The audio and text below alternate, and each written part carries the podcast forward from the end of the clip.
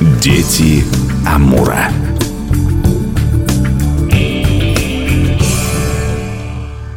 У микрофона Анастасия Магнус. Здравствуйте. Вот-вот в Хабаровске начнет работать этнографический лекторий. Тема, как вы понимаете, мне не чужая. И вот, пообщавшись с ведущими организаторами, я заметила странную и достаточно тревожную деталь. В основном спикеры готовятся на материалах, изданных более 10 лет назад. Это в лучшем случае, а то и по 20-30 лет. Но погодите, а как же каталоги, материалы конференций, в конце концов, статьи журналов «Словесница искусств» и «Дальний Восток». Да, они есть, однако научных изданий, как оказалось, за последние годы практически не издавалось рассказывает один из ведущих этнографического лектория, исследователь истории Дальнего Востока, наш постоянный гость Евгений Бурдыга. Я, как этнограф, исследователь истории коренных народов Преамурья, часто обращаюсь к источникам, в которых черпаю те или иные знания, которые помогают мне понять и изучить интересующую меня тему по истории, культуре, традициям, обычаям, а, национальной одежде, кухне коренных народов Преамурья.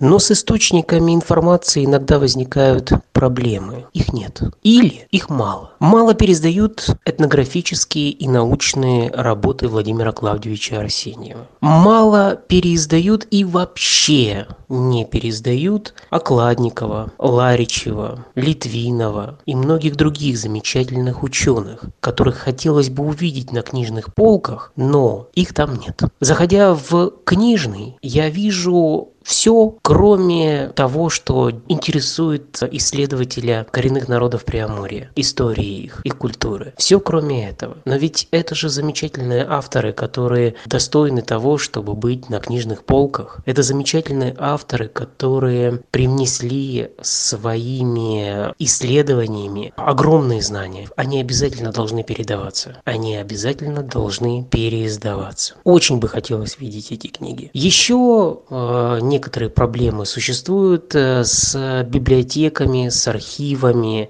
Иногда просто невозможно взять интересующую книгу. По одной простой причине, что она настолько редка, вот опять же, к вопросу о переиздании того же Арсеньева или того же Окладникова, что работники библиотеки или архива боятся за нее. И, наверное, это правильно. Именно здесь на помощь могут прийти предприниматели, для которых важно сохранить историческое наследие региона.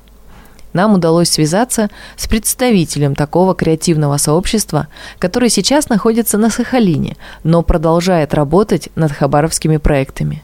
Рассказывает Данил Ольховский, финансовый директор Хабаровского краевого фестиваля творцов. Хочется, конечно, сказать про мансарту арт-пространство, которое у нас существует в Хабаровске.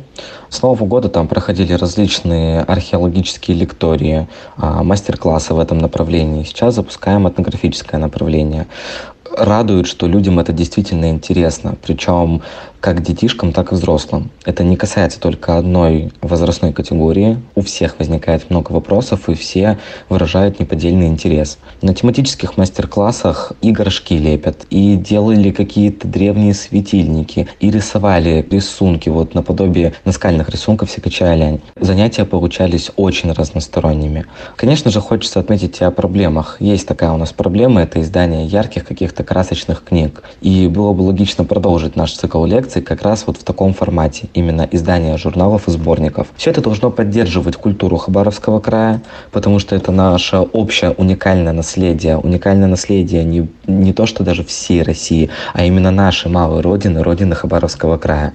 Сейчас, к сожалению, есть действительно проблема, что массово данная тематика как-то выпадает из виду.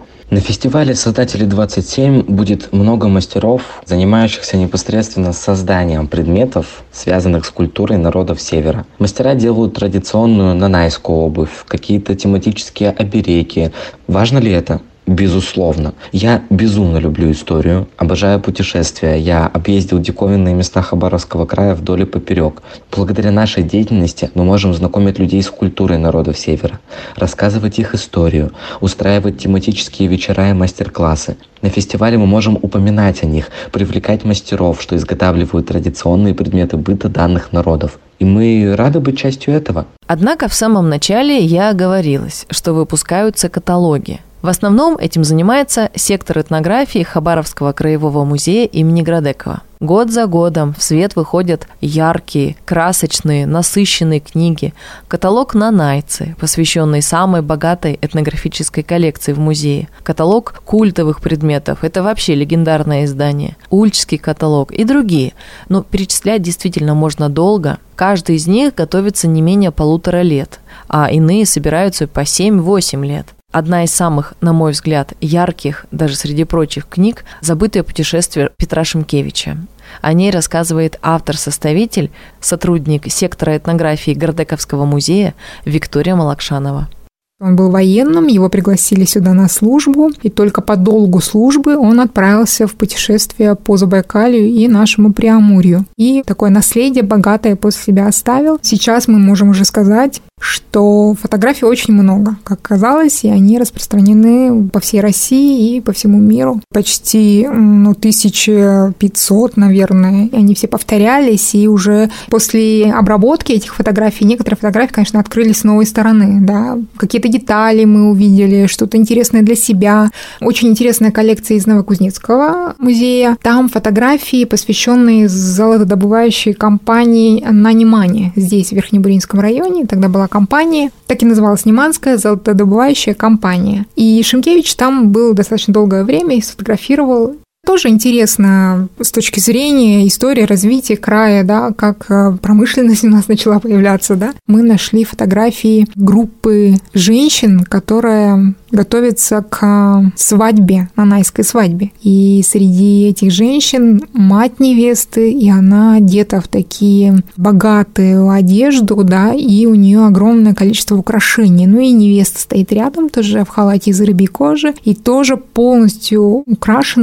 украшениями. Носовая серьга, ушная серьга, различные нагрудные массивные украшения, браслеты. И сам халат из рыбьей кожи, это, конечно, тоже потрясающие. А сама фотография очень впечатляет. И вот, пожалуй, наверное, это одна из самых запоминающихся фотографий. Ну и у каждой фотографии своя история. И еще об одном я не упомянула. Журнал «Словесница искусств», который многие годы публикует прекрасные цветные статьи, обзоры, исследования, интервью, часть которых непременно посвящена культуре коренных народов. Рассказывает исследователь истории Дальнего Востока Евгений Бурдыга.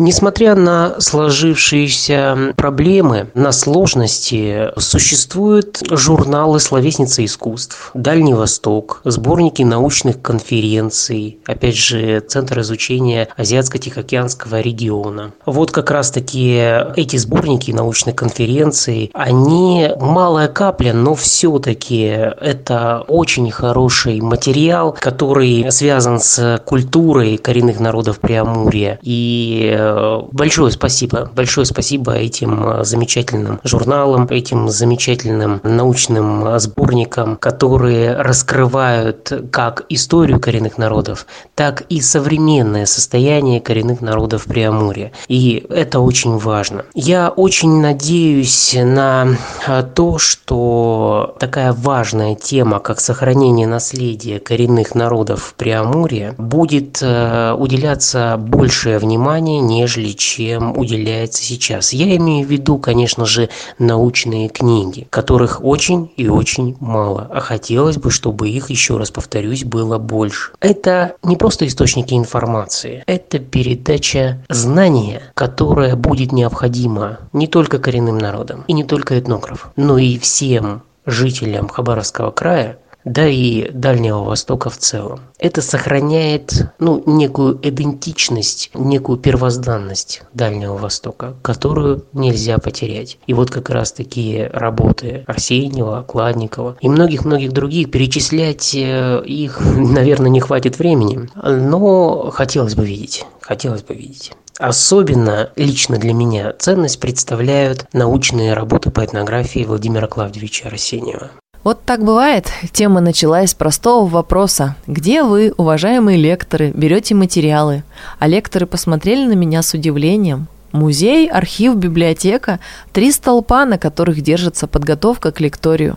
Но было бы здорово проводить регулярно презентации новых книг, чаще публиковать материалы лекций и конференций, больше фотоотчетов, репортажей, вообще больше актуального научного материала встречая этнографический лекторий, который каждую среду собирает гостей на Льва Толстого 3, хочется пожелать, чтобы доступных материалов было больше, а качество их было лучше. Меня зовут Анастасия Магнус. До встречи в эфире.